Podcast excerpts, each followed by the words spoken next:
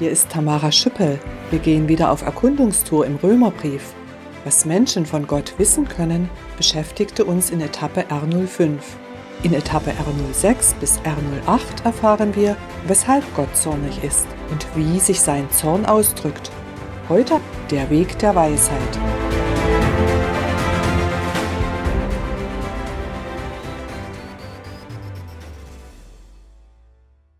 Die Verse 21 und 32 des fortlaufenden Bibeltextes bilden für mich einen Rahmen für drei dazwischenstehende Aspekte. Dieser Rahmen macht uns das Verstehen leicht. Die drei Aspekte behandeln wir in drei Etappen.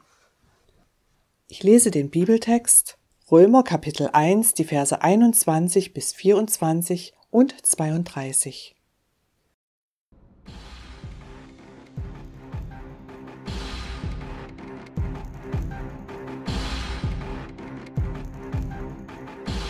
Trotz allem, was sie von Gott wussten, ehrten sie ihn aber nicht als Gott und brachten ihm auch keinerlei Dank.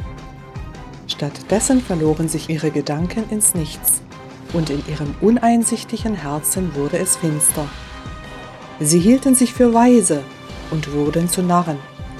Die Herrlichkeit des unvergänglichen Gottes vertauschten sie mit Bildern von sterblichen Menschen, mit Abbildern von Vögeln, vierfüßigen und kriechenden Tieren Darum hat Gott sie den Begierden ihres Herzens ausgeliefert.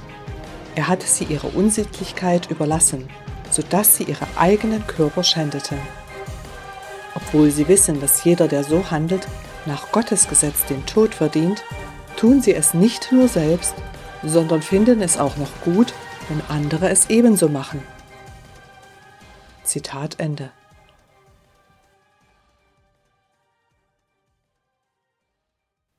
Viele Menschen meinen, ohne Gott klüger und besser dran zu sein. Deshalb erlaubt Gott ihnen, sich selbst ins Unglück zu stürzen. Statt auf Gott vertrauen sie auf Sternbilder, Talisman und Glücksbringer. Sie suchen Halt und Hilfe im Aberglauben, in fernöstlichen religiösen Übungen oder in okkulten Praktiken. Millionen moderner Menschen werden mit falschen Versprechen betrogen. Schlimmstenfalls wird man von Mächten der Finsternis abhängig. Viele verbergen ihre Sehnsucht nach überirdischer Beziehung unter dem Deckmäntelchen des Scherzes. Aber die innere Leere bleibt, wenn man den Schöpfer ausklammert. Wer keinem Schöpfer verantwortlich ist, kann scheinbar mit seinem Körper machen, was er will. Leider begrenzt sich das nicht nur auf den eigenen Körper. Nehmen wir beispielsweise das Thema Abtreibung ungeborenen Lebens. Mein Bauch gehört mir. Dieser Slogan vernachlässigt wissenschaftliche Erkenntnisse zum Empfinden des Kindes im Mutterleib. Wer darf festlegen, ab welchem vorgeburtlichen Monat ein Kind das Recht auf Leben hat? Wer darf festlegen, welches Leben nicht lebenswert ist? Ist diese Körperschändung rechtmäßig? Weisheit ohne Gott endet oft aus schrecklichen Irrwegen und scheitert daran, dass es außerhalb von Gott keine allgemeingültige Verantwortung gibt. Menschliche Ethik und Moral beziehen Werte aus Zeitgeist und kultureller Prägung. Gottes Wertmaßstab hingegen ist unabhängig und objektiv.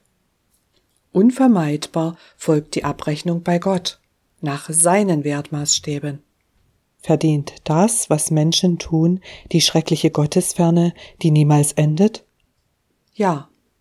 Aber jeder darf ehrlich zu Gott umkehren. Die Entscheidungsfreiheit ist auf die menschliche Lebenszeit begrenzt. Gott liebt die Menschen.